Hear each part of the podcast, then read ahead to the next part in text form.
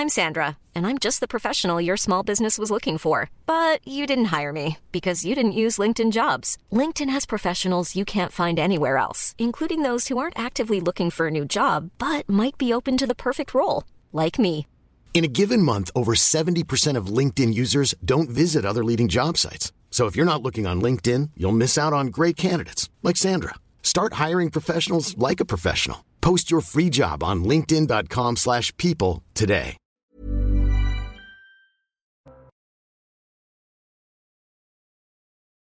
À l'heure des pros ce matin, il y a dans l'hommage rendu à Elisabeth. Ah, on, me dit. Ah, je, dis, je redis bonjour alors. Je redis bonjour. Euh, il y a dans l'hommage rendu à Elisabeth II la grandeur du Royaume-Uni. Depuis vendredi, l'Angleterre affiche son passé, son histoire, ses traditions, dans un mélange de solennité, d'unité et de sérénité qui force le respect et l'admiration. L'Angleterre a dominé le monde, elle ne s'en excuse pas. Cette image que donne le peuple britannique percute ce que nous sommes, ou plutôt ce que nous ne sommes plus, français, incapables de marcher ensemble derrière un projet, une idée ou un avenir. Jean-Luc Mélenchon a dit hier que nous allions bouffer de la reine pendant dix jours. Formule bête et méchante qui traduit sa vulgarité d'âme sans doute, mais qui illustre l'esprit de quelques-uns dans ce pays, ce mauvais esprit qui gangrène le pays, nourri de passions tristes, de rancœur et de ressentiment. Pauvre Jean-Luc Mélenchon, hermétique à la noblesse des sentiments, on ne bouffera pas de la reine pendant une semaine, monsieur Mélenchon.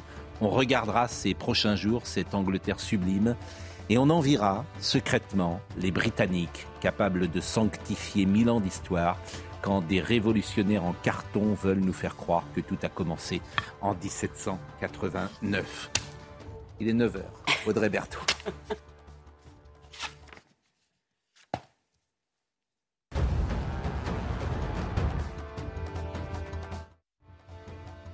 Arrondissement. Cette nuit, il y a au moins deux morts et euh, un blessé. Le véhicule dans lequel euh, circulaient les victimes âgées de 20 à 30 ans environ a subi euh, de multiples impacts de balles. Depuis le début de l'année, 22 personnes sont mortes par balle dans les Bouches-du-Rhône et principalement à Marseille.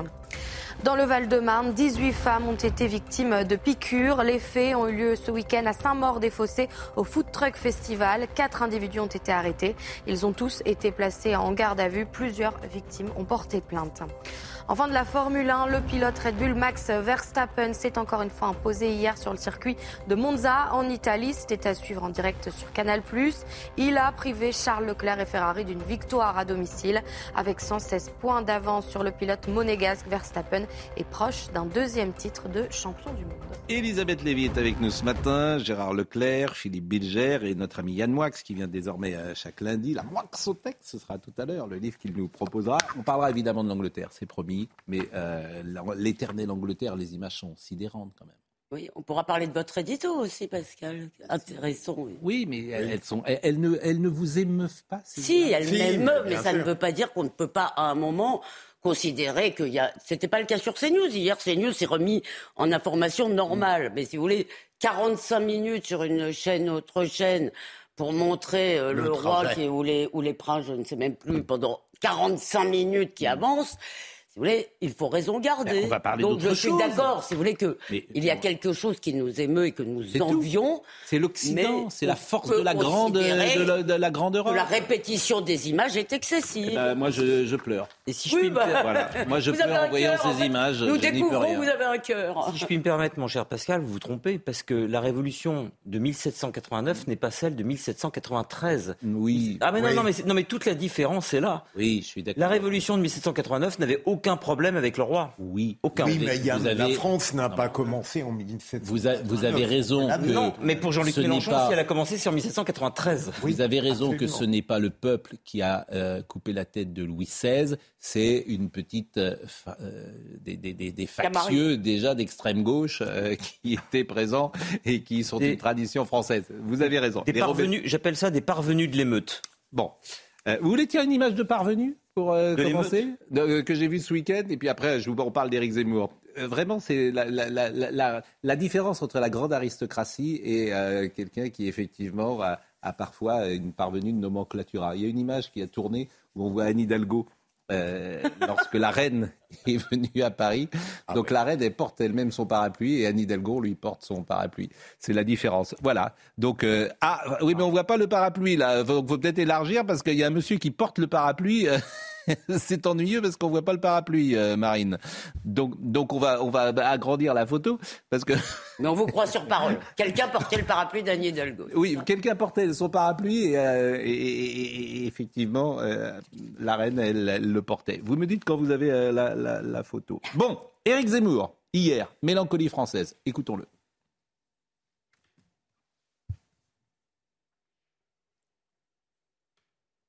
Oui, c'est vrai, j'assume une certaine mélancolie française. Comment en serait-il autrement? J'ai grandi dans la France du général de Gaulle et me voilà contraint de vivre dans celle d'Emmanuel Macron. Quand, quand on voit ces derniers jours la magnificence des adieux à la reine d'Angleterre, comment ne pas reconnaître la beauté des traditions, de la continuité, de la permanence, du respect de son histoire par tout un peuple J'ai découvert petit à petit, notamment dans cette campagne, que cette mélancolie en étreignait de bien plus jeunes que moi. La mélancolie des années 60, voire des années 70, existe chez vous aussi, même chez ceux qui n'ont pas connu ces années-là.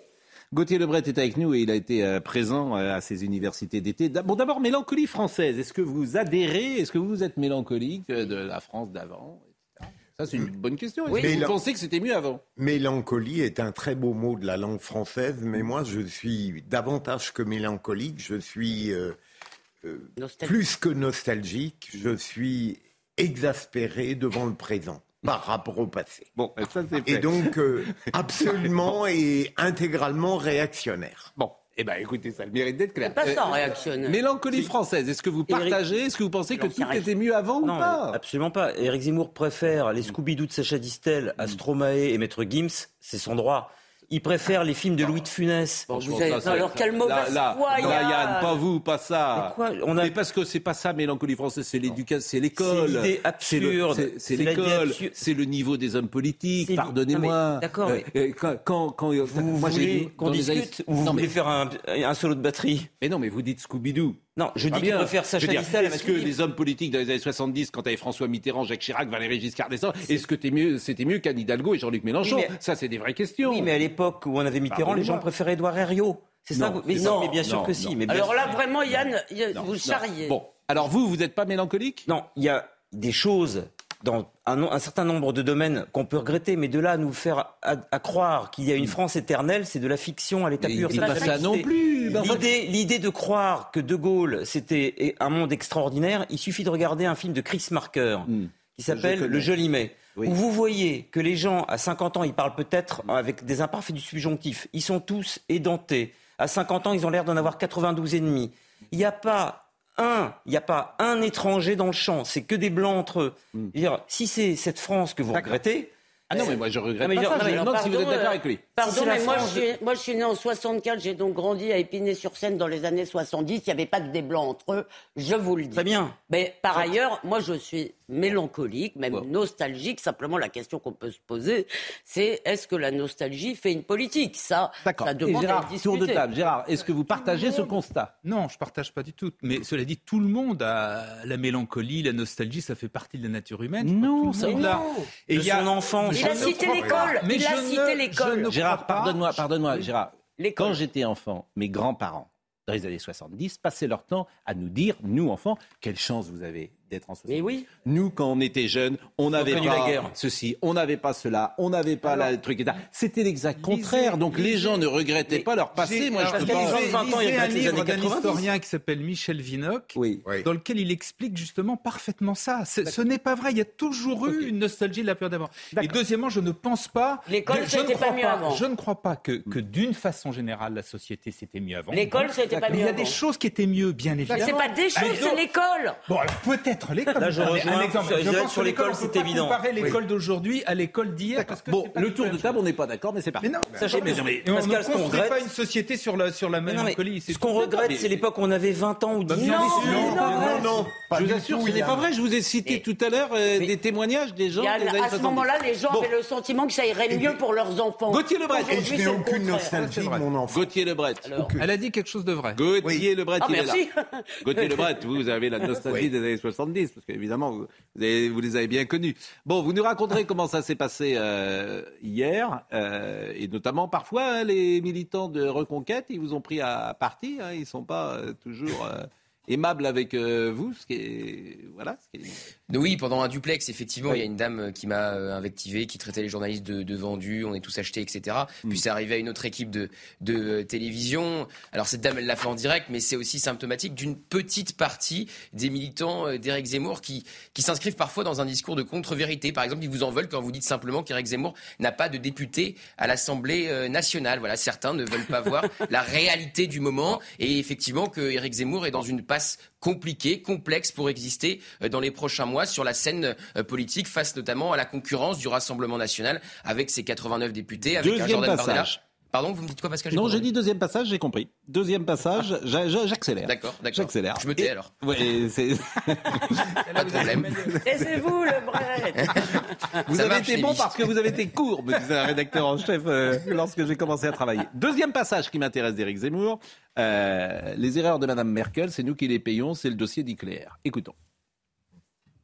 Quand Mme Merkel a décidé la fermeture des cent- de ces centrales nucléaires, entre nous encore pour obtenir un accord électoral avec les Verts allemands, c'est nous qui devrons le payer. Pourtant, elle ne nous a rien demandé. Elle ne nous a pas demandé notre avis quand elle a préféré se mettre sous la domination du gaz russe plutôt que la domination du nucléaire français. Mais les erreurs allemandes ne devraient concerner que les Allemands et les choix français que les Français. Eh ben non.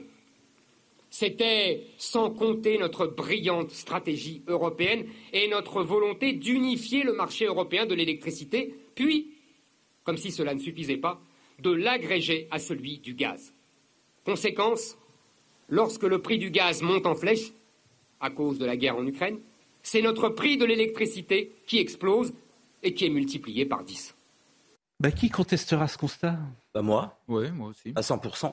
C'est-à-dire qu'il a raison sur un constat sur le nucléaire euh, et, et Angela Merkel qui en fait qu'à sa tête sans non consulter et il se donne immédiatement tort en repartant sur ces vieilles marottes anti-européennes. C'est absurde. Il se tire une balle dans le pied tout seul. Franchement, il pourquoi faut arrêter de parler parce qu'en fait, il dit pas ça. Donc, c'est, Ah, il dire- dit pas ça, il a pas Non, critiqué il l'Europe. dit que si nous avions une stratégie nucléaire française, on n'en serait pas là. Eh ben, pourquoi pas Voilà. une stratégie Je suis européenne désolé de vous le dire. en tous Et les qui cas, on a suivi et qui l'Allemagne, contestera Yann. ça, On a suivi l'Allemagne. On a qui contestera L'un ça n'empêche pas l'autre. Mais si, On si, l'un n'empêche l'autre, justement. non, il y a- il y a quand même une On le pourrait très bien dire Enfin, qu'il y a- vous maintenant, on en a Vous êtes deux. dans le mur, vous êtes dans le Je ne mur et suis vous pas venu ici continuez. pour me faire engueuler, d'accord Mais Yann, Donc vous, vous arrêtez de m'engueuler je maintenant. vous engueule pas, Yann, mais c'est pas va parce qu'Éric. c'est Non pas mais parce vous arrêtez de m'engueuler immédiatement. Mais non, mais c'est pas parce Vous qu'Éric- arrêtez de m'engueuler. D'abord, je vous engueule pas, mais Si, c'est pas vous parce qu'Éric Zemmour dit quelque chose qu'il Non, faut mais être je ne suis pas en zémourien, je ne suis pas zémourologue et je ne Mais- suis pas venu ici Bah, faire la publicité d'Éric Zemmour. Il dirait qu'il fait. Vous arrêtez de m'engueuler. Mais je vous engueule pas. Si, mais je vous mais je vous en, mais je vais vous dire une chose, on peut très bien je vous euh, avoir le pas. même constat qu'Éric Mais Zemmour je- sans cracher sur l'Europe. Je Il y a des vous- nuances dans Mais la c'est vie. pas ce qu'il dit. C'est pas. Mais si. Mais non. se donne immédiatement tort Bah non. en, critiquant l'Europe. On peut très Bah, c'est bien pas considérer. Là- Alors, est-ce qu'il que, y a je pas de peux, est-ce que je peux engueuler Yann, Il moi, gentiment? Mon cher Yann, d'abord, On on peut, s'engueule finir une, pas. on peut finir une phrase dans cette émission Pascal. ou pas? On peut très Oui. bien considérer qu'il n'y a pas de, On peut de- même parler qu'il n'y a pas parfois de en ce qui me qu'il n'y a pas qu'il n'y a pas d'armée européenne, qu'il n'y a pas de politique de santé européenne et que sur l'énergie, il n'y a pas de concertation européenne sans tout de suite cracher sur l'Europe. est-ce que je Mais peux. est-ce et que la est-ce qu'on a le droit quand même de cracher sur l'Europe sans se faire engueuler par Yann Moix? Oui, mais Est-ce qu'on dire- a le droit de dire que les Français ont suivi l'Allemagne Parce que c'est ça ce qui s'est passé? C'est que nous avons abdiqué Oui. de notre volonté de décider pour suivre l'Allemagne. Alors, je veux bien que vous soyez naïvement encore en train de croire, mon cher Yann. Mais ça va, ici, Philippe on est là pour se disputer amicalement. Philippe Alors, regardez-moi et souriez-moi. Non. Non, Mais si, non, mais pas envie de sourire. franchement, Mais non, mais franchement. pas. Non, Oh. arrêtez. Surtout vu les rapports que j'ai avec vous, franchement, c'est pas bien. je veux dire Pascal. Non, non, c'est pas bien.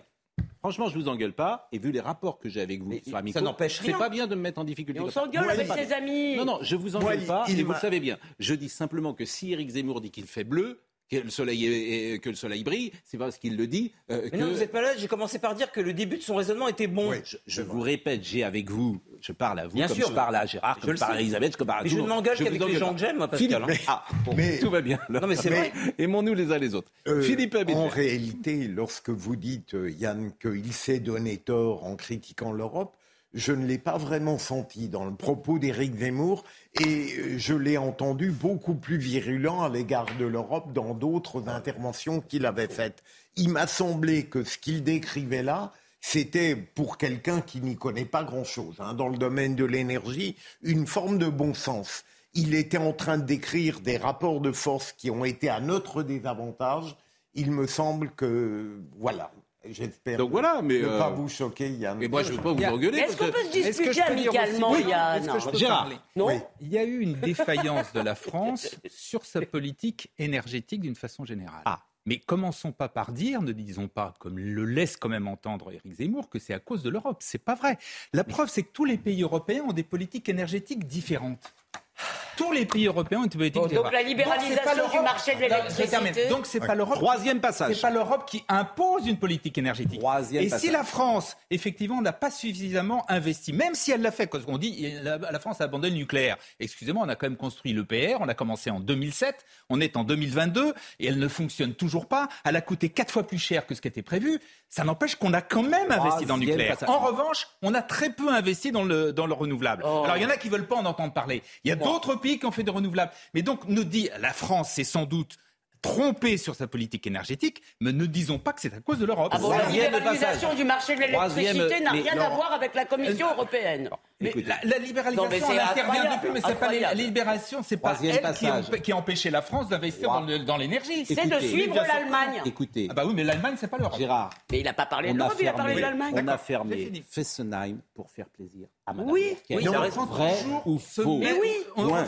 oui, oui, Bon, oui, bah oui. c'est tout. Ça, c'est Bah, la Oui, vérité. mais sauf que c'est la vérité. Fessenheim à tout seul qui règle. Mais qui sur l'euro le- aussi, on Allez, a suivi avançons, mais enfin. avançons, mais dans la bonne humeur et dans le Mais climat est-ce qu'on peut de. se disputer amicalement Ah, ici discutons. Je ne je notre- ne discute qu'avec mes amis, moi. Ah bon, Bah alors. Jamais avec mes ennemis, au Bah contraire. alors, Bon, alors, je- Mais je- Pascal, c'est que je l'aime, il n'y a pas de problème. Mais Non, voilà. je, je suis entier, quoi. Mais peut-être mais- faut-il commencer par écouter.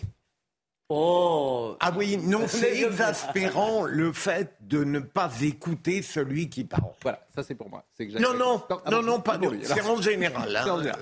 Bon, non mais euh, bon, avançons. Macron et le nucléaire, parce que Emmanuel Macron, faut pas qu'il nous raconte de salade. Il est le responsable de ce qui se passe aujourd'hui. Hollande. Bah, il a été dix ans euh, avec euh, Emmanuel, euh, d'abord avec François. Hollande. Il, est- Il n'était pas président de la République. mais il était, La mais- décision de fermer mais il était ministre de l'économie. oui, mais elle ça n'empêche que c'est pas lui qui décide Ah bon, de fermer d'accord. Bah, il servait à rien alors. C'est le président de la République, Bah, il avec à le rien. Premier ministre. D'accord. Lui, euh, D'accord. bon, Ok. il été qu'à un moment Bon, ministre de je ne l'économie. vais pas repasser l'extrait où, il annonce euh, la fermeture euh, du nucléaire. Et d'ailleurs, Jean-Bernard Lévy lui a dit, euh, et Jean-Bernard Lévy, il n'a plus le droit de parler.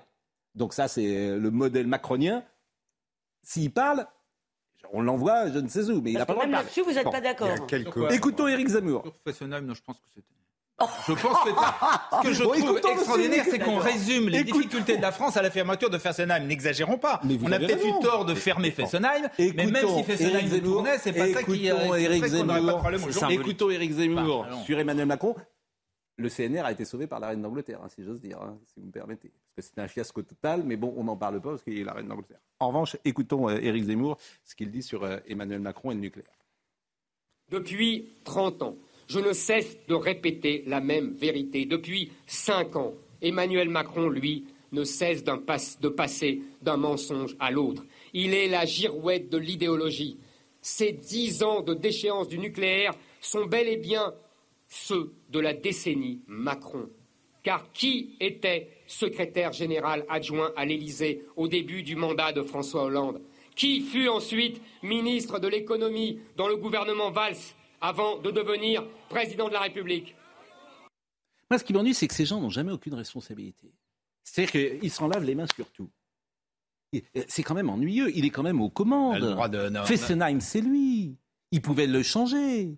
Mais Personne ne conteste. Pascal, quand on regarde un peu l'évolution de la pensée d'Emmanuel Macron et celle d'Elisabeth Borne sur le nucléaire, qu'il y a eu des changements radicaux, c'est clair.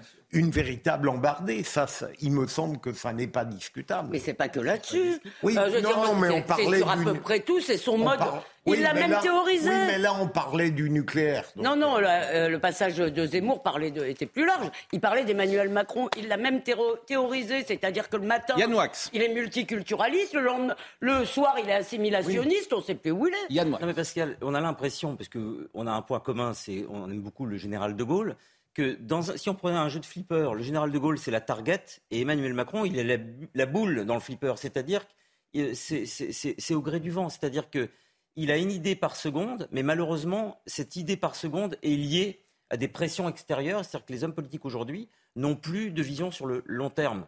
Donc c'est que du court terme pour faire plaisir ou se faire plaisir. Et quand il y a des crises majeures comme par exemple les exilés, les migrants ou l'énergie ou la santé avec euh, les, les épidémies, on s'aperçoit que sur les choses élémentaires dont on pensait qu'elles ne reviendraient plus jamais nous gâcher la vie, là il n'y a plus personne. Et on voit que la politique, on est dans le dur et dans le réel. Quand il n'y a pas de vision, en fait, on est obligé de, de, euh, de, de- de penser les plaies à longueur de journée. Oui, c'est Et le flipper, mais c'était c'est mieux ennuyeux qu'il n'y ait pas de vision. Sur le nucléaire, pardonnez-moi, il y en a un qui avait une vision, c'était Nicolas Sarkozy. Exact. Non, je en suis d'accord avait. avec vous. Non, mais. D'accord avec vous. Vous pouvez lire tous ses non, écrits.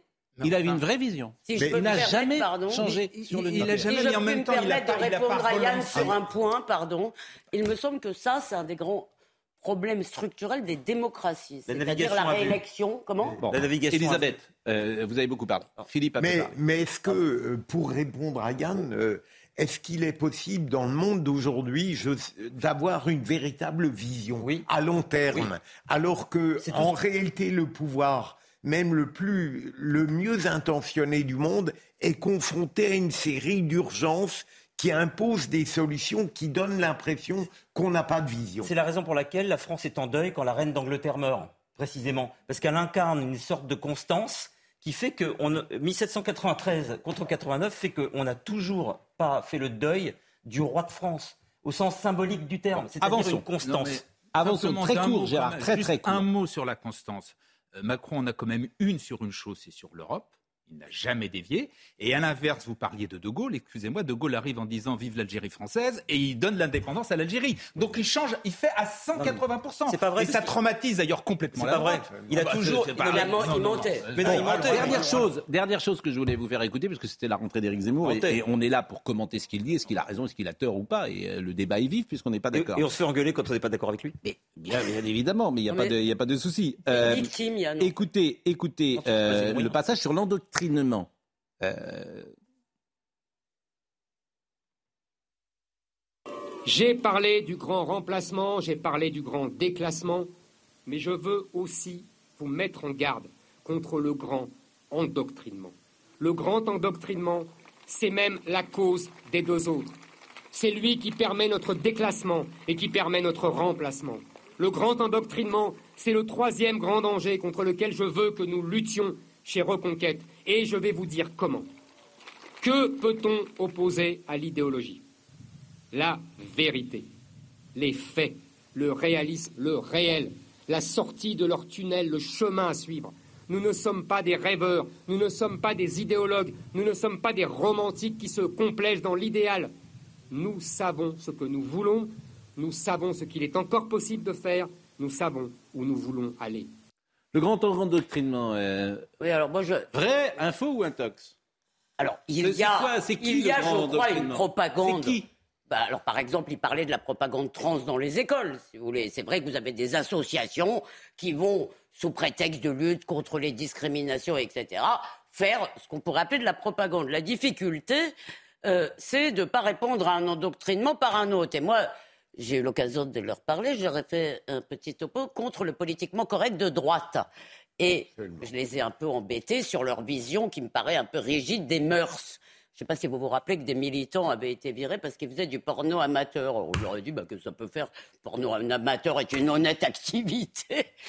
Et ce que je veux dire, c'est qu'il ne faut pas répondre à l'idéologie par de l'idéologie. C'est ça Non, qui est mais problématique. Je suis d'accord avec vous, mais est-ce que ça il y a- existe, mais le grand endoctrinement? Évidemment, quand Mais vous où, à entendez... l'école, Eh ben, à- Je à sais pas, quand vous entendez la ministre, par exemple, quand vous entendez la première ministre, le premier ministre, pardon, Mm. je dis le premier ministre, dire qu'elle va nommer des ambassadeurs LGBT parce que, soi-disant, nous vivrions dans un pays où la discrimination règne. Pour la pause. Pour vous, c'est ça le grand endoctrinement. La pause. euh, je remercie Yann Moix euh, d'être avec nous, puisque cette année, il nous a rejoint. Euh, J'espère que vous ne tenez pas rigueur de cette petite Mais jamais. Mais je- attendez, Moi, je me permets avec vous des Mais choses jamais. Mais attendez, franchement, les gens, vous- Non, d'accord, ah, vraiment, il n'y a aucun souci. Merci Pascal. La pause, à tout de suite.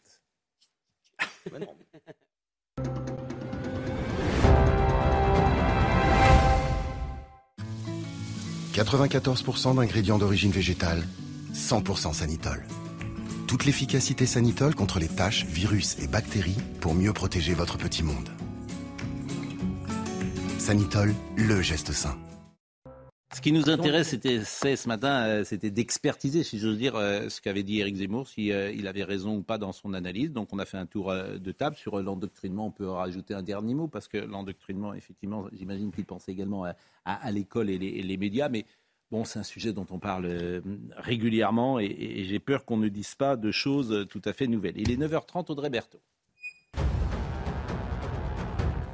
L'Ukraine dit avoir repris plus de 20 localités en 24 heures dans le cadre de sa contre-offensive contre euh, l'armée russe. Sur l'ensemble de la ligne de front, les forces ukrainiennes ont réussi à chasser l'ennemi de plus de 20 localités, a donc indiqué l'armée ce matin. L'Écosse fait son dernier adieu à Elisabeth II. Le public va pouvoir se recueillir devant le cercueil de la reine. Il va être exposé au public donc cet après-midi à la cathédrale Saint-Gilles. Une veillée est organisée ce soir en compagnie de la famille royale. Le cercueil s'envolera pour Londres demain, direction le palais de Buckingham. Enfin, c'est le retour de la chaleur. Aujourd'hui, il va faire très chaud, notamment dans le sud-ouest avec près de 38 degrés. Certains records pourraient être battus. On sera en moyenne 10 à 14 degrés au-dessus des normales de saison. Et quelle est la différence entre une certaine nomenclature française qui produit parfois euh, quelques parvenus et la vraie noblesse, la vraie aristocratie, eh bien elle est toute dans cette image euh, que je vous montrais en début euh, d'émission, qui a fait le tour des réseaux sociaux. Vous voyez la reine d'Angleterre qui porte elle-même son parapluie et Anne Hidalgo, princesse des embouteillages et ou reine même des embouteillages, qui elle euh, euh, se fait porter le, le- le parapluie.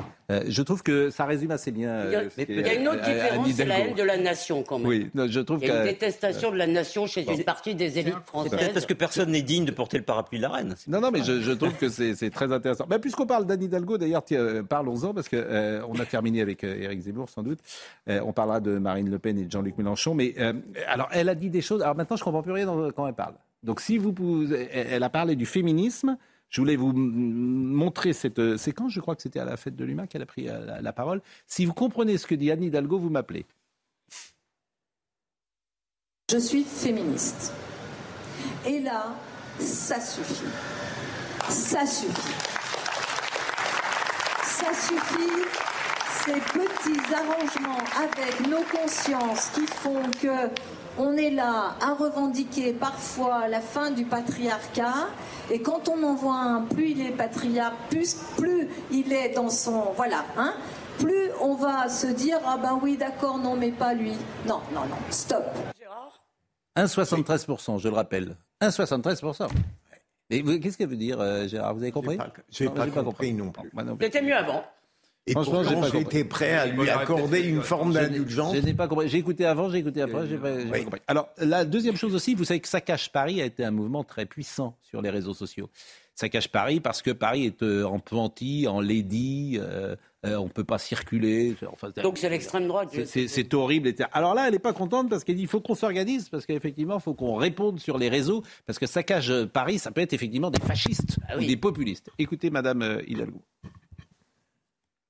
Il faut s'organiser beaucoup plus, d'abord pour se faire respecter, respecter dans ce que nous sommes, dans ce que nous euh, disons, dans ce que nous faisons, et combattre les fake news, combattre celles et ceux qui euh, racontent autre chose que ce que nous faisons. Ça, il faut être euh, très combatif là-dessus. Et puis il faut s'organiser aussi beaucoup plus, moins naïvement, notamment par rapport aux réseaux sociaux, pour que euh, l'information sur ce que nous faisons, sur euh, ce que nous disons, qui souvent d'ailleurs est une information positive, qui ne part pas de la haine ou qui ne parle pas de la volonté de détruire quelqu'un qui penserait différemment, eh bien, cette information-là, elle a moins de chances d'être euh, diffusée qu'une information qui part de la haine et qui part de quelque chose de négatif. Et ça se fait euh, de façon professionnelle, organisée. Il va falloir qu'on y travaille et on va y travailler. Euh, je, l'ai souvent dit, il y a des réflexions qui existent déjà. Il y a déjà des gens qui ont décrit comment un certain nombre de mouvements populistes ont réussi à envahir l'espace public, l'espace politique euh, pour euh, euh, justement démolir, détruire de plus en plus les propositions démocratiques, les dénaturer. Donc il va falloir qu'on s'organise. Bon, elle parle de Saccage Paris, mais c'est le problème d'une idéologue avec le réel. Saccage Paris, effectivement, produit régulièrement des vidéos pour montrer que Paris est dans cet état-là. Elle ne l'admet pas c'est son souci. Elle veut y répondre en disant le contraire, c'est son souci, mais le réel, il est là. Le réel, il est sous nos yeux. Moi, j'invite tout le monde à se balader dans Paris. Il est là. Qu'est-ce que vous voulez faire? C'est le réel. Et on a vu récemment que Paris a la chance, si j'ose dire, d'être dans un classement privilégié pour le nombre de rats euh, par rapport au pays. 1,75 hein. rats par personne à Paris. Ils ont enlevé quand même les bancs, vous savez, les fameux. Ils ont remis les bancs d'avou parce que là, bon, c'était. Bon, bref. Une sorte de. Euh... Parce que tout le monde sait pas ce que c'est, ces fameux. Oui, c'était des bancs qui avaient été enlevés parce que euh, ils étaient traditionnels dans Paris. On avait mis des bancs absolument horribles, ça coûtait une fortune. La ville est endettée, je ne sais combien d'années. En fait, le bilan d'Hidalgo est catastrophique. Mais, comme déjà elle a été réélue. Elle a été élue, elle a été réélue. Et, ça, c'est vrai. À la grande stupéfaction. Choses, elle n'avait pas tort. Ah voilà. Pour la voie, je pense que la voie express rive droite rendue aux, piétons, mm. je pense que c'est une bonne chose. Non, mais vous l'avez jamais prise. Hein. Il n'y a jamais un piéton en semaine. Il y a un monde. Vous voulez qu'on mette une caméra? Oui. Mais il n'y en a jamais en semaine, euh, Gérard. Ça vous intéresse C'était déjà au piéton le week-end. Bon, la rentrée de Marine Le Pen. Je trouve que c'était une bonne idée de le rendre au piéton. La rentrée de Marine Le Pen. Vous avez le droit d'être pour les bagnoles. La rentrée de Marine Le Pen. Merci. La rentrée de Marine Le Pen qui tire un, bilan euh, sur la situation actuelle. Marine Le Pen. Ils se sont fait élire en se présentant comme progressistes sans dire d'ailleurs quelles étaient pour eux la conception du progrès. Cinq ans après, on le sait, parce qu'on en fait les frais. Le progrès consiste pour eux au retour du ticket de rationnement à l'économie de la pénurie, au marché noir, à la débrouille et au sermonnage des Français. C'est en fait une épuisante et humiliante régression pour le pays, et pas seulement économique. Notre école ne remplit plus ses promesses, ni la justice de plus en plus laxiste. L'insécurité flambe et fait de tous les Français, quel que soit leur âge, leur situation, leur territoire d'habitation, des proies. Là encore, moi je pose une question simple, est-ce que c'est vrai? Est-ce que l'école ne remplit plus sa mission? Est-ce que la sécurité flambe? Est-ce que c'est vrai? C'est bien évidemment qu'il y, a de sérieuses difficultés, de vrais défis qui sont lancés, et que ce qu'elle dit sur la sécurité, elle a raison. Mm. Ce qu'elle dit même en partie, pas totalement, sur l'école, elle n'a pas tort. Euh, de même qu'il y, a des, a un vrai problème autour de l'immigration en France. Tout ça, c'est des vrais sujets. Et c'est la, la faute énorme d'une partie de la gauche, c'est de nier ces questions, d'être dans le déni. Donc moi, je ne suis pas du tout sur le constat, je ne suis, pas, euh, suis pas en désaccord. Oui, il y a ces problèmes. Simplement, simplement, je dis que d'une part, vous ne pouvez pas, vous ne pouvez pas dire que systématiquement tout va mal en France, etc. Et que deuxièmement, surtout les solutions qu'elle propose ne sont pas les bonnes. Euh, Gérard? Écoutez, globalement, je trouve qu'il y a un, il y a, un art de vivre en France, il y a une façon de vivre. Je ne sais pas, moi, sur, euh, je pense, vous, tout à l'heure, vous tressiez des couronnes et vous, sur un certain nombre de points, vous avez raison, à, l'Angleterre. L'Angleterre, c'est le modèle communautariste. Est-ce qu'on le veut en France ou est-ce qu'on ne le veut pas bah, Il est en train de s'imposer en France sans pour les demander, vous voyez. Pour l'instant, ah ce n'est pas vrai, il ne s'impose pas. Il y, a des, comme vous dites, il y a des effectivement... Ils sont plus détendus que nous et c'est mieux. En Angleterre. Ils sont plus détendus que nous sur ces Ouais, si vous trouvez que l'Angleterre est le paradis et que la France est l'enfer, c'est votre droit. Moi, c'est pas Ah, mon ils cas. sont plus Voilà. détendus que nous sur, par exemple, en Angleterre. Sur le communautarisme, oui. Oui, ils sont plus Non, mais détendus. cela dit, Eh ben oui. oui. bonne chose. Et moi, je suis pas d'accord avec non, leur là, modèle. Mais moi, je suis pas d'accord avec leur modèle. Alors, ils si vous préférez le modèle mais communautariste, vous y avez droit. Moi, moi, c'est pas mon, c'est pas mon cas. Et le problème, c'est qu'il s'impose chez nous, sans Eh qu'on ben, il faut lutter pour qu'il ne s'impose pas. Là-dessus, je suis d'accord avec vous. T'es L'école. trop d'accord avec moi, Oui. Mais, mais Oui, sur, euh, mais bon. non, non, mais c'était intéressant d'écouter le bilan qu'elle fait. Est-ce qu'elle a raison ou pas? Moi, je pose la question. Mais je, le, le paradoxe, moi je trouve que ce qu'elle vient de dire là euh, se rapporte très exactement au réel qu'on peut vivre. Et ce qui me frappe, c'est qu'on a une sorte de scrupule à dire qu'elle a raison, comme s'il fallait absolument détester Marine Le Pen, même lorsqu'elle a raison. Alors Gérard, je le félicite d'être un héros de la nuance dis dans un débat où, en définitive, ça n'est pas la qualité essentielle. Mais euh, Je voulais moi, vous faire je trouve qu'elle a, qu'elle a raison. Je voulais vous faire écouter Jean-Luc Mélenchon parce qu'il a attaqué, euh, il a fait un parallèle. Alors, il n'a pas comparé Marine Le Pen à Hitler, bien évidemment, mais il a fait un parallèle qui a été euh, quand même, qui, peut faire penser qu'il euh, imagine ce, parallèle. C'était à la fête de l'UMA hier où il a rappelé une élection euh, à l'Assemblée nationale d'un président de groupe, euh, sans doute, et la manière dont elle a été, dont cette élection s'est faite. La droite a préféré voter blanc, s'abstenir et laisser passer un facho plutôt qu'un membre de la NUPES et des Insoumis. Ils ont renoué avec le pire de leur histoire, qui disait plutôt Hitler que le Front populaire. Maintenant, c'est plutôt Le Pen que Mélenchon. Voilà la vérité de leur ligne. Je dois être Non, nazi, il, est. Franchement, il est gonflé parce que lui-même, c'est le premier dans, le duel entre Macron et Le Pen à ne pas avoir appelé clairement à voter pour Macron. C'est le premier à gauche. Il y avait toujours quelque chose qui s'appelait la discipline républicaine, un mot qu'on peut contester, tout ce que vous voulez. Simplement que lui maintenant vienne donner des leçons et aux, aux législatives, c'est pareil. Il y a eu des, sondages qui ont été faits, etc. C'est-à-dire qu'une bonne partie des électeurs de, de- de la France insoumise n'a pas voté euh, euh, euh, et donc a fait élire des, des candidats de Marine Le Pen. Mais je vous rejoins. c'est- d'une hypocrisie c'est- formidable. C'est autre chose qui m'agace, c'est.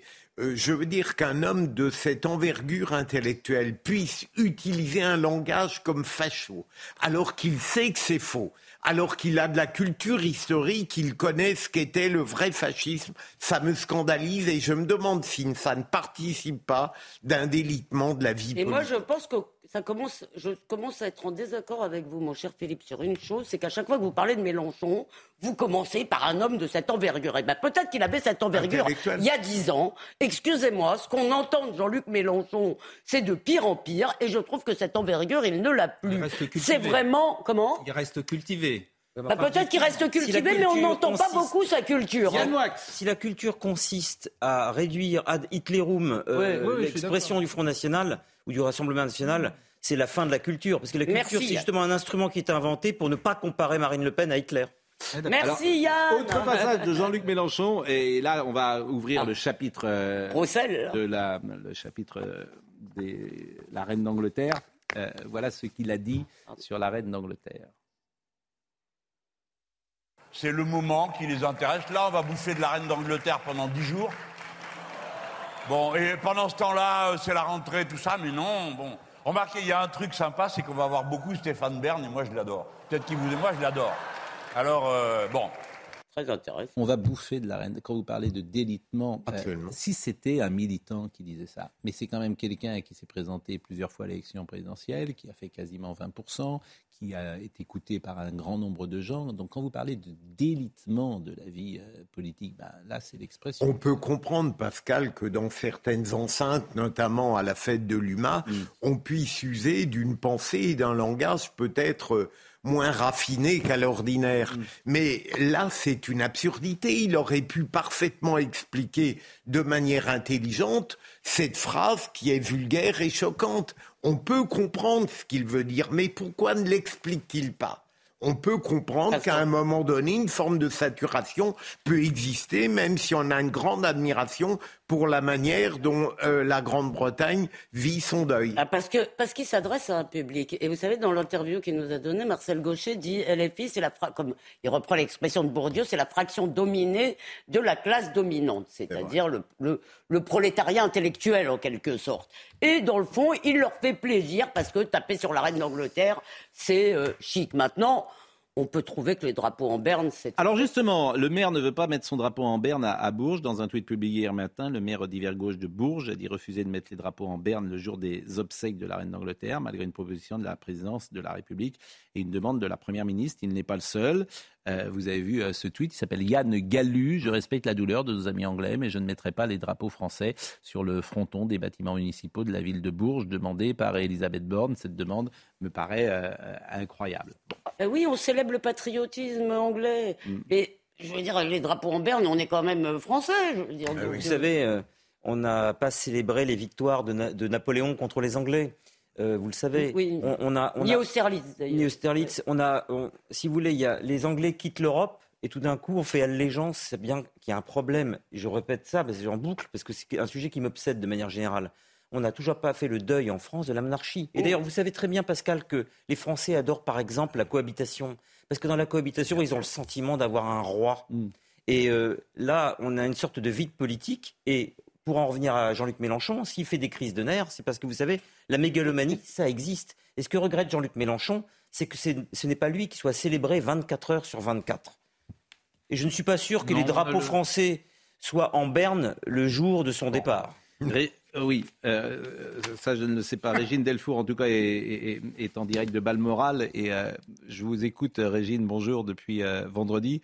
Et euh, là, vous êtes à Édimbourg. Et d'une certaine manière, je vous envie, Régine. Euh, parce que vous êtes euh, reporter et vous êtes sur le terrain et vous vivez ce moment que je trouve que j'aimerais être avec vous pour vous dire, pour, pour voir tout ce que vous vivez, ce moment historique. ce qui nous frappe, nous, c'est ces images, c'est cette tradition, c'est ces rites, c'est cette communion, c'est cette solennité, c'est cette unité, c'est également euh, je le disais euh, tout à l'heure, il n'y a, pas un souci, il n'y a pas une contre-manifestation, il y a cette sérénité. Cette sérénité. Est-ce que euh, vous êtes frappé par cela aussi ou est-ce qu'il y a parfois quelques voix discordantes dans le royaume? Ah non, euh, Pascal, pour euh, le moment, depuis que nous sommes en Angleterre, il n'y a absolument pas de voix euh, discordantes. Hein. Tous les sujets britanniques sont là pour rendre hommage à la reine. On y est depuis quatre jours. On était à Balmoral. Hier, on était à Balater. C'est le village qui est à une dizaine de kilomètres d'Édimbourg, de, pardon, de, de, Balmoral, où la reine avait ses habitudes. Et on a vu la ferveur. Les gens attendaient. C'était la première fois hein, qu'ils voyaient leur cercueil, le cercueil de la reine. Et ils étaient là. Avait un silence très très respectueux. Ils nous disaient qu'ils avaient grandi avec la reine, qu'ils avaient du mal à croire euh, qu'elle était euh, décédée. Et, euh, et, en fait, là, le fait de voir le cercueil, c'était pour eux très très émouvant. C'était important. Ils m'ont dit qu'ils avaient grandi avec elle, que la reine était partout. Elle était sur les pièces de monnaie, elle était sur les timbres. C'était un symbole d'unité. Elle avait réussi à maintenir cette unité dans le royaume. Et ils sont. il n'y a pas. moi, je n'ai vu aucune personne siffler, ni, euh, ni dire quelque chose de désagréable envers la reine, parce qu'ils aimaient vraiment cette reine. Euh, merci Régine et vous êtes devant euh, Holy, Road House. Le programme en, quelques mots ces prochaines heures parce que là donc le cercueil va être présenté devant la cathédrale d'Édimbourg je crois. Oui, alors à 15h35 heure française, c'est la procession. Euh, donc le roi euh, Charles III et la reine consort Camilla vont suivre à pied le cercueil jusqu'à la cathédrale Saint-Gilles. Les autres membres de la famille royale suivront en voiture. La cathédrale Saint-Gilles, elle est à moins de 2 km hein, du, euh, du, palais d'Hollywood. Il y aura beaucoup de monde. À 16h, il y aura cette messe qui sera célébrée. Puis c'est à partir de 18h où tout le, public pourra se recueillir devant la dépouille de la reine puisque le cercueil cercueil reste pendant 24 heures dans la cathédrale. et ce soir, le roi Charles III ainsi que quelques membres de la famille royale vont participer à une veillée funèbre avant le départ du cercueil demain de la cathédrale pour l'aéroport d'Édimbourg, où un avion de la Royal Air Force accompagnera, transportera le cercueil jusqu'à Londres. Et puis c'est la princesse Anne, l'unique fille de la reine, qui accompagnera euh, le cercueil. Eh bien, merci Régine. Et vraiment, CNews fait bien les choses parce que euh, Elisabeth Regina, hein, et, vous êtes là-bas, euh, chère Régine, et c'est Charles Baget qui est avec vous et qu'on salue.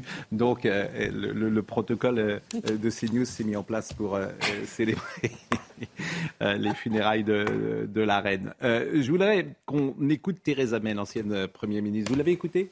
C'est la synthèse de l'humour anglais. Vous avez écouté cette déclaration? Elle a fait une déclaration extraordinaire euh, à la Chambre des communes. Et euh, c'est vraiment l'humour anglais, tel euh, l'image d'Épinal de l'humour anglais, où elle raconte une anecdote avec la reine et un plateau de fromage. Sa Majesté aimait la campagne. Elle était terre à terre et c'était une femme de bon sens. Je me souviens d'un pique-nique à Balmoral qui avait lieu dans l'une des maisons du domaine. Les paniers sont arrivés au château et nous nous sommes tous empressés de mettre la nourriture et les boissons sur la table. J'ai pris du fromage, je l'ai mis dans une assiette et je l'ai transféré sur la table. Le fromage est tombé sur le sol. J'ai dû prendre une décision en une fraction de seconde.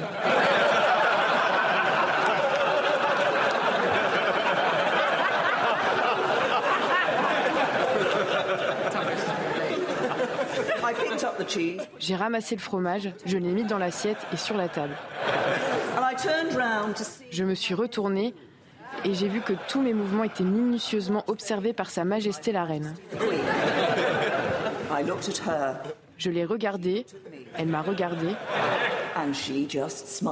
et elle a juste souri. Et le fromage est resté sur la table. C'est drôle, non? Non, ça vous fait pas rire. C'est comme dans les nouvelles d'Alphonse Allais, c'est pas la chute, le plus drôle, c'est au milieu. bon, on va marquer une pause. On recevra euh, vers 10h10, 10h15 Franck Papazian pour le régime Erdogan. Euh, mais avant cela, d'abord, on souhaite, euh, on souhaite bon anniversaire à Michel Drucker. Magnifique. Ah Michel, ah. formidable. Il a 80 ans aujourd'hui.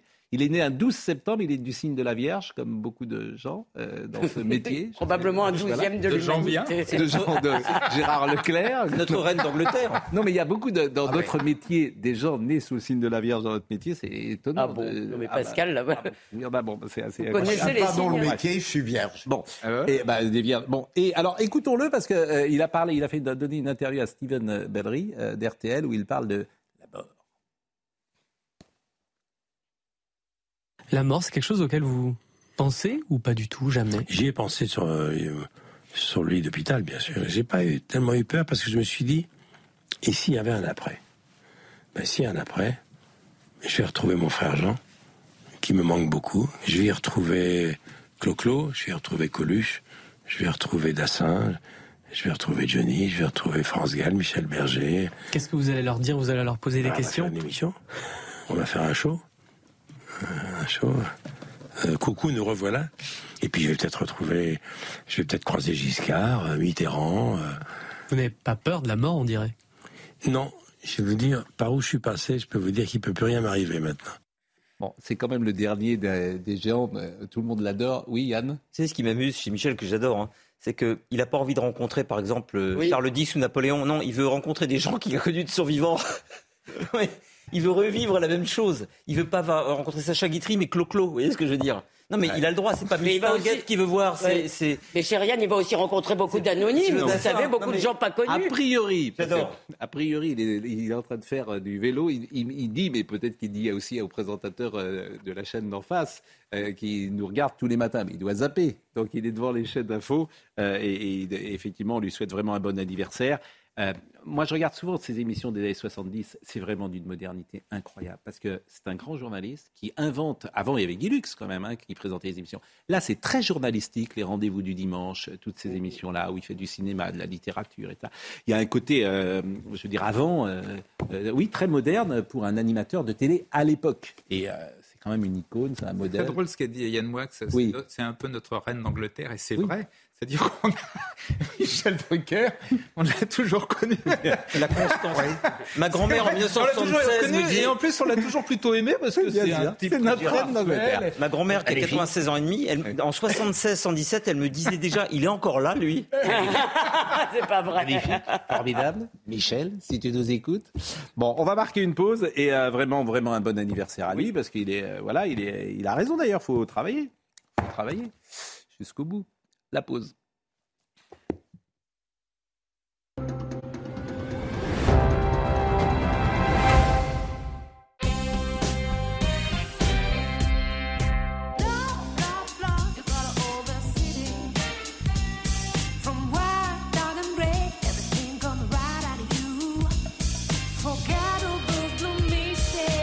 La vie est plus belle en couleur. Citroën C3 est à partir de 199 euros par mois sans apport. Avec garantie et assistance offerte pendant 4 ans. En ce moment, découvrez Citroën C3L, édition limitée. Portes ouvertes ce week-end. Et voilà, si vous vous demandez parfois si c'est un 0 ou un O dans le code Wi-Fi, c'est qu'il est temps de venir tester votre vision gratuitement chez Atoll. Dispositif médical. Yeah,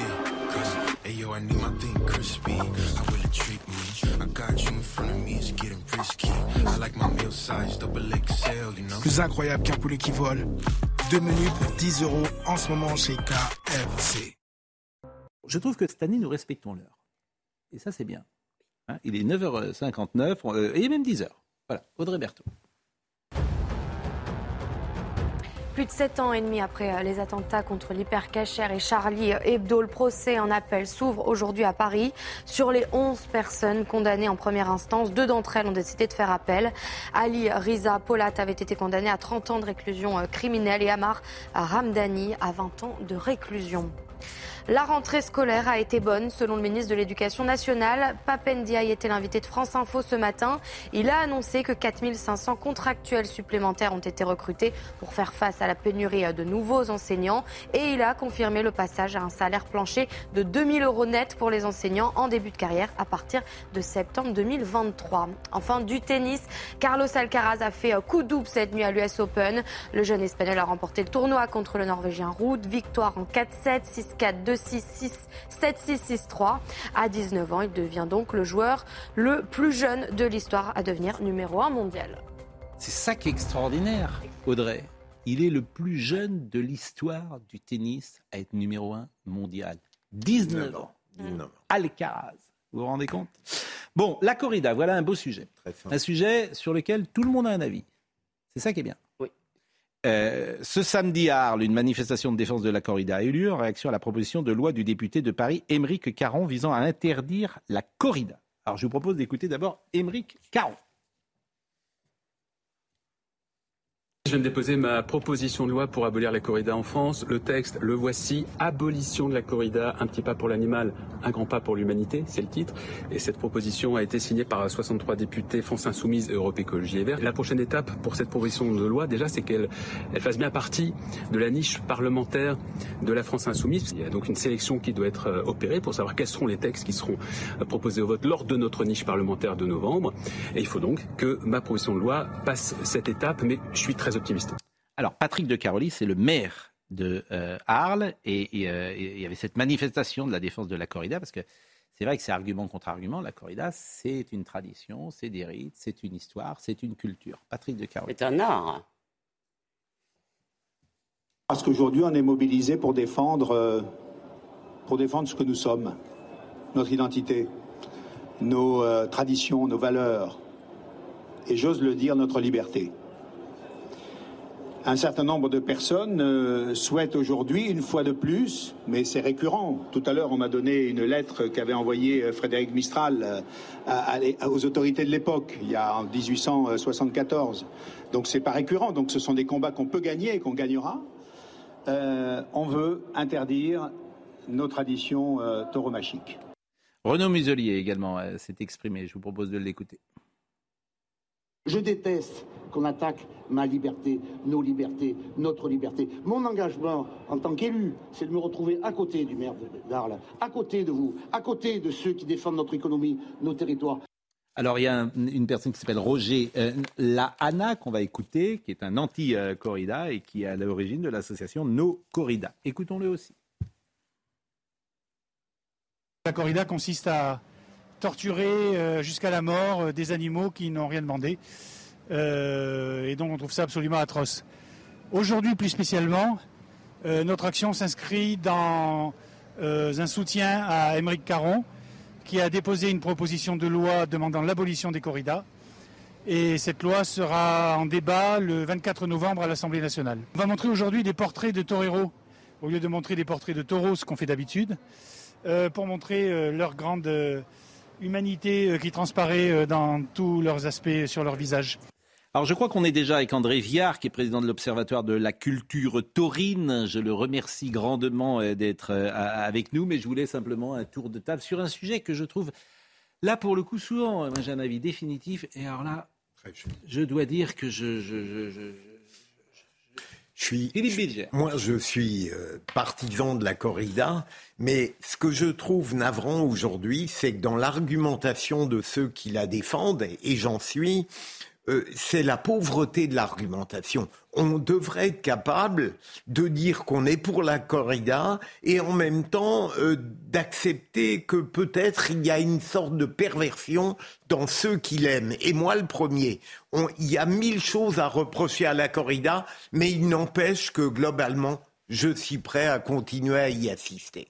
Alors, je la défendrai pas aussi bien que Yanis Eziadi, qui a fait un très bel article dans, dans Causeur. Je pense qu'il faut. Je suis pas d'accord avec vous sur la perversion, mais on peut comprendre que des gens n'aiment pas la corrida. Ça, je l'entends euh, parfaitement. Moi, j'aime beaucoup cela depuis que je la connais un peu. J'aime beaucoup le monde taurin. Et ce que je, ce qui me frappe, je- on n'a pas le temps de parler de tous les aspects, notamment de cette photo de Toréador. Si vous voulez, c'est la fête du courage, c'est la fête des gens de cœur. Alors nous montrer cette photo quand il y a tellement de photos sublimes, excusez-moi, c'est de la propagande. Euh, ce qui se passe, c'est qu'il faut essayer de comprendre que pour les villes taurines, pour ces villes du Sud, pour tout un peuple du Sud, c'est un art de vivre. Ça fait partie de la culture. Et évidemment, la mort du taureau est ritualisée. C'est pour ça d'ailleurs que la corrida est très espagnole, parce que l'Espagne a partie liée avec la mort, probablement plus qu'aucun autre pays. Mais Vous êtes pour Oui. Bon. Élisée Causeur, c'est très bien dit dedans. Non, mais Il Causeur, le Il, est- il a Non, un très euh, beau papier. Il est mort, euh, il y a le. La- il y a- il y a- ma dernière la nouvelle d'Hemingway mort. euh, Oui, bien sûr, il y a, euh, par- euh, après-midi. Euh, Mort dans l'après-midi. Mort dans l'après-midi, il y a Monterland aussi qui a écrit. Oui, Bon, il y a toute une culture. Michel Évidemment, Léris. Janco. euh, bon, Janco a écrit des textes magnifiques. Bien sûr. Je serai toujours du côté des défenseurs de la vie animale lorsque la dignité de l'animal est mise en question.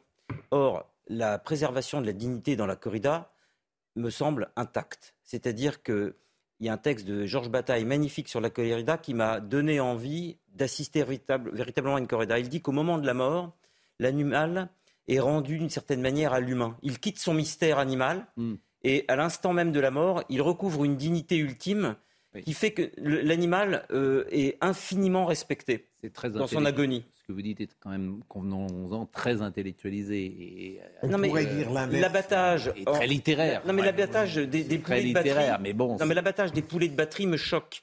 Là, il y a un rapport à la mort avec une chance donnée à l'animal qui fait qu'il y a une sorte d'unité qui est préservée. Et sur la photo, Pascal, ça aurait pu être la photo d'un joueur de rugby dans une mêlée. Hmm. La photo, je ne l'ai pas vue, mais je ne sais pas si on peut la revoir. Euh, la photo dont vous parlez, euh, Oui, la on l'a photo vue à l'antenne il montre une photo, le, le- le monsieur Le monsieur Anna, là, ah, je l'ai pas vu. Ouais, j'ai pas fait attention. expliquer que c'est des monstres. Bon, euh, Gérard, je vais vous donner la parole tout de suite, euh, peut-être après, mais comme nous avons un invité, euh, je voulais, euh, comment dire, euh, Monsieur Viard, vous êtes président de l'Observatoire de la culture taurine, donc vous êtes, j'imagine, euh, un défenseur de, de la corrida, par définition.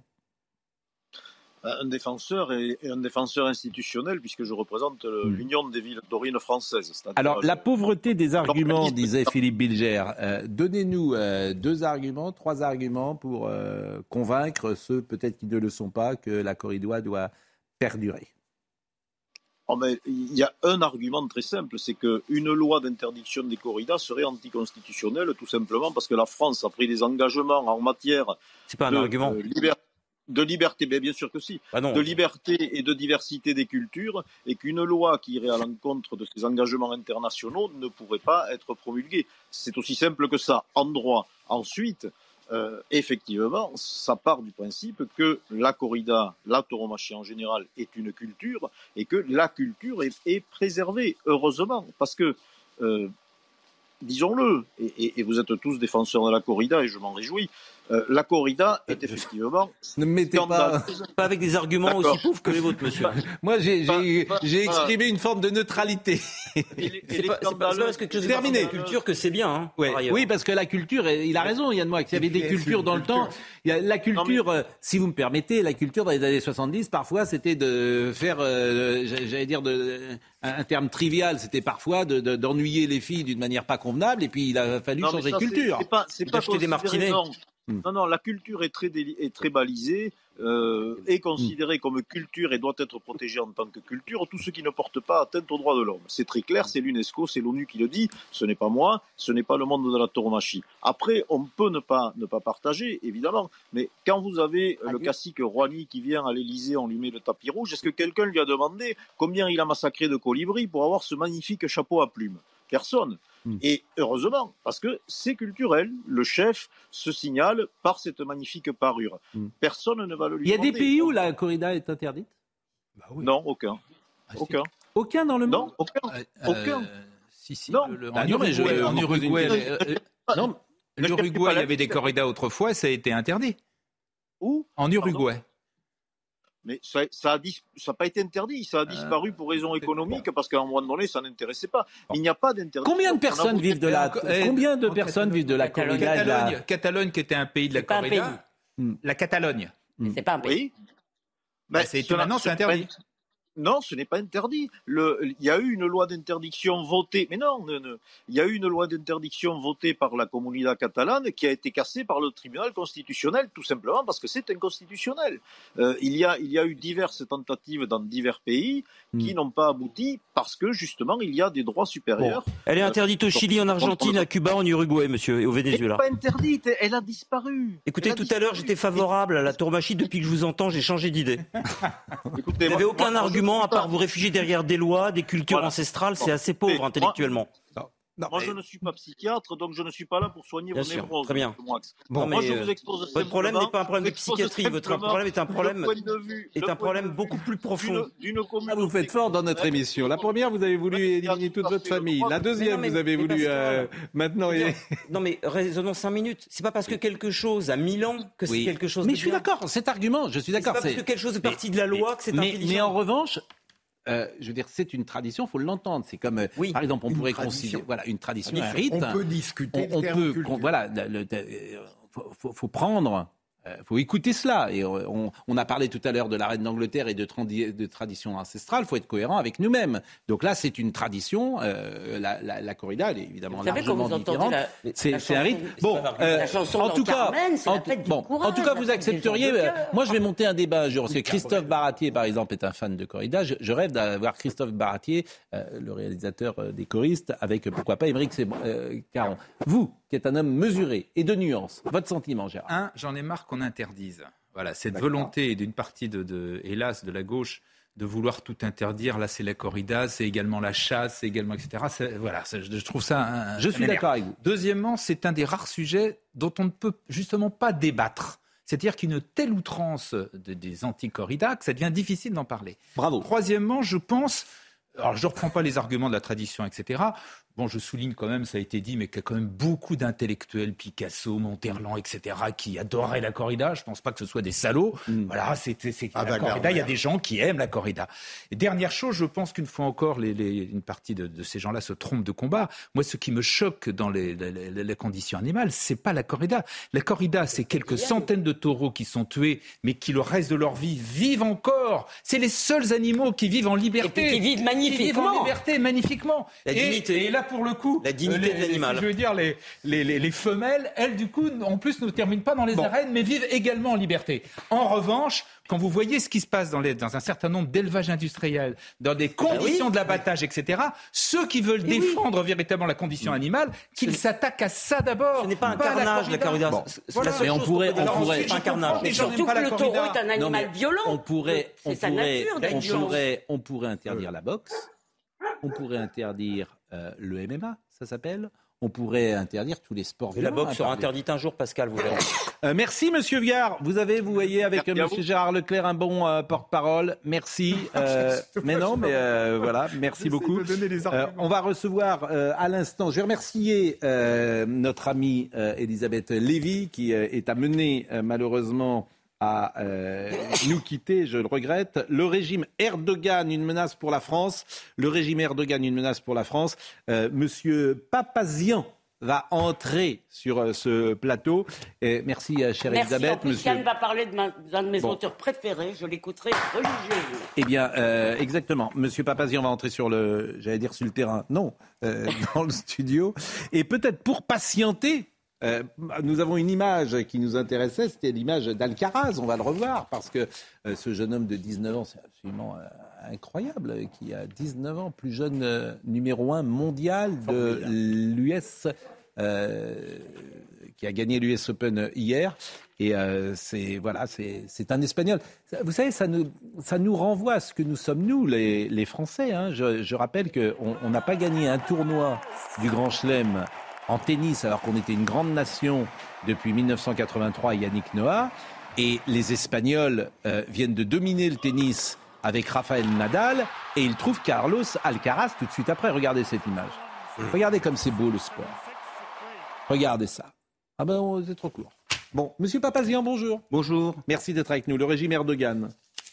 Le régime Erdogan. Alors, c'est très intéressant. euh, une menace pour la France. D'ailleurs, c'est le titre. Une menace pour la France. Pourquoi? Parce qu'en fait, Erdogan est une menace pour la France et pour l'Europe en réalité. Erdogan est un dirigeant puissant, un dirigeant fort, qui est arrivé au pouvoir en 2003, c'est-à-dire qu'il y a 20 ans. Et il a mis en place euh, dans son pays une politique d'islamisation forcée pour dominer sa population. Il a mis en place des dispositifs de répression des droits de l'homme et des minorités. Et en réalité, il s'est appuyé sur cette domination à l'intérieur du pays pour organiser sa domination en France et en Europe. On voit bien de quelle manière en France il a organisé ses réseaux. Bah, on Ses voit réseaux- mal. Quoi, je voudrais que vous me disiez précisément. C'est la raison pour laquelle j'ai écrit ce Ouais. livre, parce qu'en fait, il y a peu d'informations. Et après la lecture de ce livre, on ne pourra pas dire on ne savait pas. Alors, les réseaux Erdogan en France, c'est qui, c'est quand, c'est quoi? Les réseaux Erdogan, c'est des dizaines de mosquées radicales, c'est des dizaines d'imams radicaux. Pourquoi vous dites des dizaines de mosquées? C'est lui qui a construit ces mosquées? Ce sont des mosquées qui sont contrôlées par les réseaux d'Erdogan. C'est lui qui les contrôle. Il contrôle le Miligorus, qui est une organisation extrêmement Dont on avait parlé puissante- l'année dernière. extrêmement puissante aujourd'hui, qui est coordonnée par la Diyanet, qui est en Turquie, qui organise en Turquie et dans le monde entier la coordination en fait de l'islamisme radical. Il a également des réseaux très puissants dans le Conseil français du culte musulman, puisque Ahmed Ograche, qui est un soldat d'Erdogan, il le dit lui-même, il l'a dit lui-même sur son compte Twitter, a été président de la CFCM, que le secrétaire général du Conseil français du culte musulman aujourd'hui est également secrétaire général de la Miligorus, qu'Erdogan a installé des services secrets extrêmement forts en France avec le mythe et en Europe. Et l'ambassade de Turquie en France est très active, qu'il actionne également les loups gris. Et on a vu il y a deux ans de quelle manière les loups gris ont fait la chasse aux Arméniens dans certaines villes de France. C'est horrible. À un moment donné, Il y, a, Erdogan... il y a- il y a beaucoup de choses hein, dans votre livre. Mais Ce qui nous intéresse évidemment, c'est euh, en France. Quand vous En dites France, ça-. Ben, alors l'objectif d'ailleurs, ça serait quoi l'objectif d'Erdogan? L'objectif, D'islamiser la, c'est la de France? peser. Vous savez quoi? Erdogan veut peser. Non. Erdogan veut peser en France politiquement. Et il a dit à Hmm. tous les Turcs de France, parce qu'au début de son mandat, il a fait le voyage plusieurs fois en France. Il est venu organiser les communautés, financer les dirigeants. Et il a dit en fait aux Turcs de France, vous ne serez jamais français, vous serez des ambassadeurs de la Turquie en France. Erdogan est un homme fort. Hmm. Il y a combien de Turcs en France La À communauté peu près turque 700 000. Hmm. 700 000, c'est beaucoup. Mais vous trouvez que les autorités euh, sont euh, suffisamment vigilantes? Les autorités savent tout. Elles savent tout, mais elles ne sont absolument pas suffisamment, comment dire, vigilantes. elles ne répondent pas à la Parce menace. quand on lit votre livre, ça, franchement, ça, ça, ça peut faire peur. Demain, aucun Européen ne pourra faire un pas dans la rue en sécurité. La Turquie n'est pas un pays qu'on peut bousculer avec l'honneur duquel on peut jouer, dont on peut expulser les ministres, déclare le président turc le 22 mars 2017 dans un discours à Ankara suite à l'interdiction de plusieurs meetings pro-Erdogan en Allemagne et aux Pays-Bas, réunion euh, auxquelles plusieurs ministres turcs devaient participer. Erdogan sait en réalité parfaitement ce à quoi il aspire. Son rêve tient en un mot, djihad. N'oublions pas qu'il est l'auteur de ces paroles. Toute injure au prophète est une injure à tous les musulmans. Bien sûr. Et en fait, euh, il a traité à la suite de ces interdictions Angela Merkel de nazi. Euh, donc euh, Angela Merkel n'a pas bénéficié de la solidarité euh, de l'Union européenne, absolument pas. La Turquie, à un moment, qui était candidate à entrer euh, La Turquie dans l'Union elle n'a pas hein, abandonné cet espoir-là. Et qui, dans n'a pas abandonné qui- cet espoir. Et qui, parce que le sport, c'est toujours important, euh, elle est présente euh, dans euh, les fédérations, quoi, dans les, dans les grandes compétitions internationales. La Turquie est présente. Par exemple, en Ligue des Champions, elle est, elle est présente. Il y a des clubs, Istanbul, Fenerbahçe. Non, mais c'est intéressant. Oui, mais ne confondons pas la Oui. Turquie et Erdogan. Tout ce que vous dites sur Erdogan, je suis à 100%. C'est un, un dictateur fondamentaliste, Mm. nationaliste, extrêmement dangereux. Vous pouvez, heureusement, toute la Turquie n'est pas derrière Erdogan. Et la Turquie, c'est un autre pays qui a, euh, dont on peut bien évidemment critiquer un certain nombre de pages, notamment le, Mm. Ce qui est fou, le- c'est le- que- le massacre des, des Arméniens. Mais je veux dire, la, la Turquie, heureusement, le- Alors, ce que Erdogan dit Gérard est intéressant parce que moi, je suis allé en Turquie. Turquie il y a 15 ans. J'avais été surpris par Istanbul. Je Bah trouvais oui. incroyablement ouverte, incroyablement, Il a raison. Incroyablement vi- vivante. Euh, Istanbul, incroyablement moderne d'ailleurs. Alors, je suis pas retourné à Istanbul depuis. Non, mais euh, Gérard a raison, mais la Turquie, ce n'est pas Istanbul. Mais Gérard a raison en disant qu'il a. euh, en fait, il y a beaucoup de Turcs qui ont envie aujourd'hui de se libérer de la tutelle d'Erdogan, parce qu'en fait, il y a beaucoup de Turcs qui ont envie d'aller vers euh, la modernité et non pas vers la mais régression. ils y étaient à Istanbul. À Istanbul, allais dans les bars, il dans les restaurants, etc. d'ailleurs- C'était une ville. euh, Et d'ailleurs, et d'ailleurs, Erdogan a perdu Istanbul aux dernières Ouais. élections municipales. Philippe Bilder. Euh, Monsieur Papavian, vous ne diriez pas que euh, Erdogan, d'une certaine manière, a favorisé la grandeur de son pays? Et deuxième question rapide, euh, est-ce que son rôle géopolitique, qui lui permet par exemple d'être à équidistance entre Poutine et Zelensky, n'est pas quelque chose euh, qui montre qu'il a une importance décisive Il a construit cela, effectivement. Il a construit la grandeur et la puissance euh, de la Turquie, justement, avec un régime autoritaire, en instaurant un régime autoritaire, la répression des Kurdes, des Arméniens, des Assyro-Chaldéens, des minorités en général, l'islamisation forcée de la Turquie, et puis avec, à l'extérieur, la réplique de ce régime-là. Alors oui, il veut, il a construit la grandeur de la Turquie, mais pour lui, Erdogan rêve d'une chose. Il y a les élections en 2023, législatives et présidentielles. Il rêve d'être réélu et il rêve d'être l'Atatürk du 21e siècle. Vous savez, par exemple, en, en Turquie. Régressif. En, en Turquie, absolument, l'Atatürk régressif. En Turquie, il y a encore aujourd'hui des monuments, des places, des avenues du nom de Talat, le Hitler turc. Le Je rappelle Hitler que- turc est célébré aujourd'hui en Monsieur, Turquie. Monsieur Papazian, euh, le public ne vous connaît peut-être pas euh, encore, mais je rappelle que vous êtes coprésident du comité coordination Association arménienne de France. Et évidemment, il est inutile de dire que le génocide turc, euh, a- a- le génocide des, des Arméniens. Arméniens par les Turcs est euh, au cœur, euh, bien évidemment, de la communauté euh, arménienne. Si on voulait un exemple presque chimiquement pur d'une utilisation de l'islam à des fins politiques, là je crois que l'exemple de la Turquie est parfait. Parce que comment dresser un peuple pour, en- pour créer une dictature à partir d'une utilisation strictement politisée de l'islam, c'est voilà. Absolument, on est vous avez raison. cette- Et en fait, Erdogan figure. vient de poser une bombe à, une bombe retardement en France et en Europe. Et si on la désamorce pas, elle va exploser et ça va faire mal demain. Alors, chaque tête de, de chapitre sur les droits de l'homme en Turquie, coupable. Sur l'islamisation de son pays, coupable. Sur le massacre des Kurdes, coupable. Sur le génocide passé et présent des Arméniens, coupable. Etc. Mais ce qui nous intéresse, bien sûr, c'est le rapport avec la France. Sur son désir de terrasser la laïcité en France, coupable. Et vous écrivez, la France est de toutes les terres européennes. Euh, de loin celle que le président turc a dans le viseur pour y installer sa funeste idéologie islamiste, car 700 000 Turcs vivent sur notre sol, bien plus que les 500 000 présents en Hollande, les 400 000 peuplant l'Angleterre ou encore les 240 000 en Belgique. Il n'hésite pas non plus à s'exprimer sur l'importance de réformer l'islam de France, se posant en homme providentiel, lançant même un boycott international sur les produits français lorsqu'Emmanuel Macron tape du poing sur la table ou menace de le faire.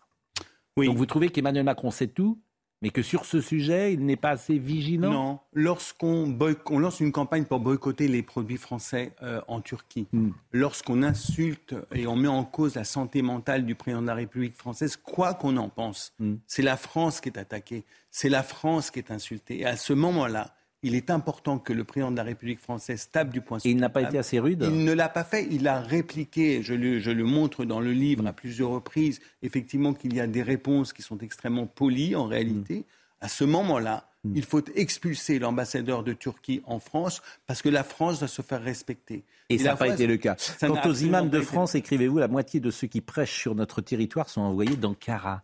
Envoyés d'Ankara, la moitié payés par Ankara. Mais, mais Mais ça, vous a- pardonnez-moi de poser cette question, mais euh, vous, vous avez des éléments de preuve Bien de sûr, ça bien sûr, il y a des Mais ils sont envoyés, c'est-à-dire qu'ils sont turcs. Ils sont turcs. La moitié des imams en France qui prêchent sont turcs. Mais pire que ça. En réalité, il y a un dispositif que vous devez connaître en France qui a été instauré en 1977, c'est l'ELCO, l'enseignement de la langue et de la culture origine, du pays d'origine, qui doit permettre aux immigrés qui viennent en France, en fait, de garder un lien avec le pays d'origine dans le but d'y retourner, hein, ce qui n'est pas du tout le cas. La Turquie envoie tous les ans, ça a un dispositif de l'éducation nationale. La Turquie envoie tous les ans 180 professeurs qui font du prosélytisme et de la propagande. Ces professeurs ne parlent que turc.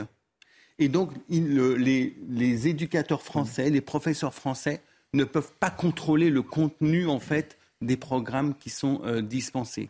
Et tous les ans, ça, ça ils sont payés par Ankara. Et ça fait partie du dispositif d'infiltration de la Turquie en France. Si j'ai consacré un livre et j'ai pris un risque Et oui, en écrivant ce un livre, risque mon personnel risque. pour vous, d'ailleurs. Je prends mon risque si vous- en écrivant ce livre. Ce n'est pas pour rien.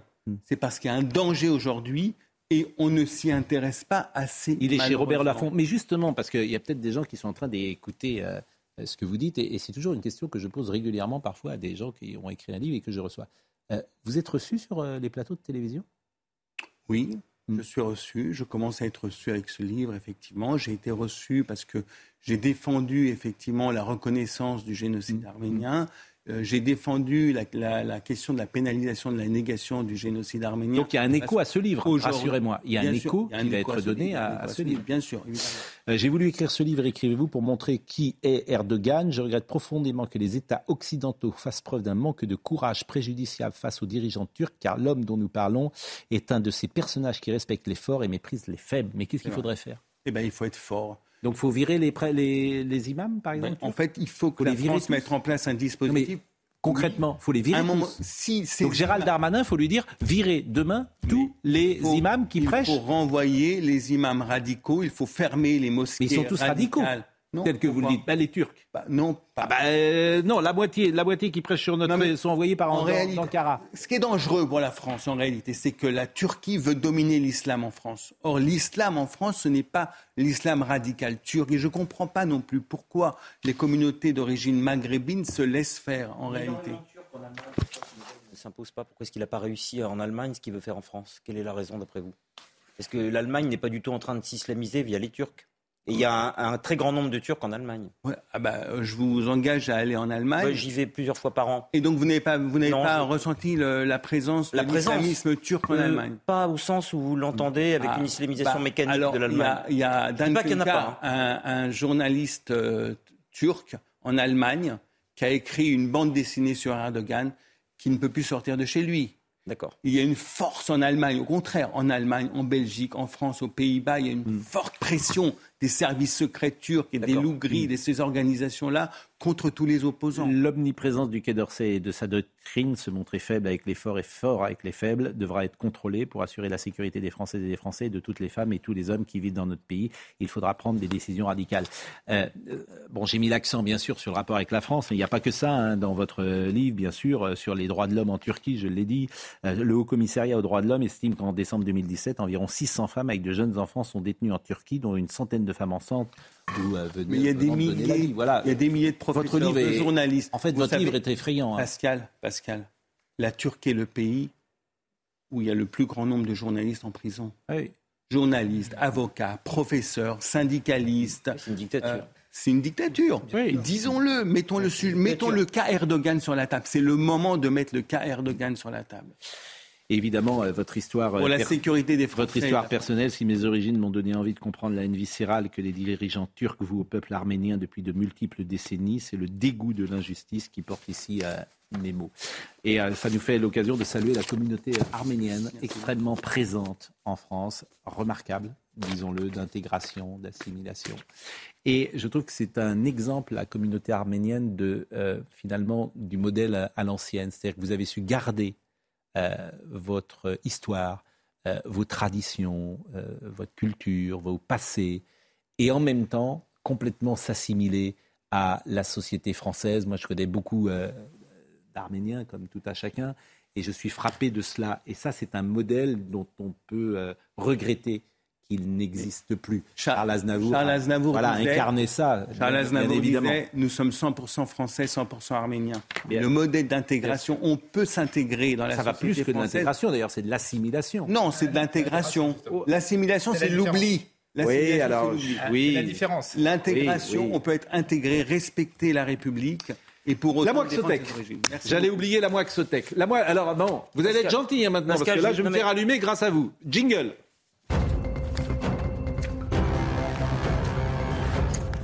La Moixotec, vous avez 45 secondes. Je vais les utiliser pour autre chose, Pascal.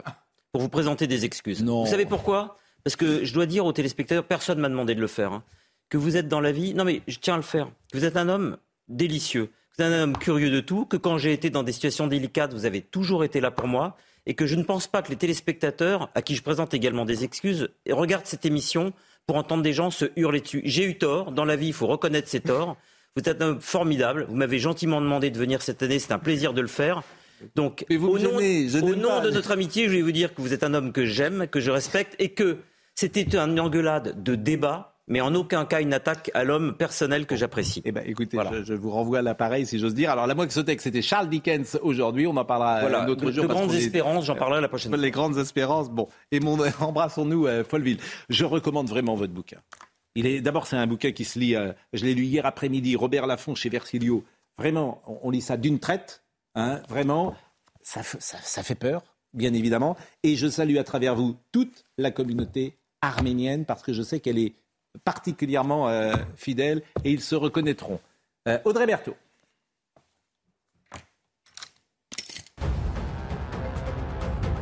Les attentats de 2016 à Bruxelles, le procès s'ouvre aujourd'hui. Dix accusés vont être jugés. Six des dix accusés de ce nouveau procès étaient déjà concernés par celui du 13 novembre, comme Salah Abdeslam. Il a d'ailleurs refusé de comparaître au procès. Quelques minutes après l'ouverture de l'audience ce matin, il a souhaité quitter le box. Les funérailles de la reine Elisabeth II. Regardez le programme de ces prochains jours. Aujourd'hui, le cercueil sera déplacé vers la cathédrale Saint-Gilles. Il s'envolera demain pour Londres et passera la nuit à Buckingham Palace. Mercredi, il sera déplacé vers le palais de Westminster où il reposera jusqu'à lundi prochain, jour des funérailles d'Elisabeth II. Enfin, regardez euh, ces images. Le mont Saint-Michel entouré par les eaux. Le site a vécu euh, ses plus grandes marées de l'année ce week-end. Exceptionnellement, le mont Saint-Michel est resté ouvert au public samedi soir pour que les visiteurs profitent de la vue. Eh ben ça c'est ça c'est beau. Il me manque quelqu'un dans cette euh, séquence d'Elisabeth II c'est la voix de Léon Zitrone. Même M. Bonsoir, j'aurais tant aimé que Léon Zitrone soit présent. C'est le prince Charles qui va nous manquer. Parce qu'il n'existe plus non plus.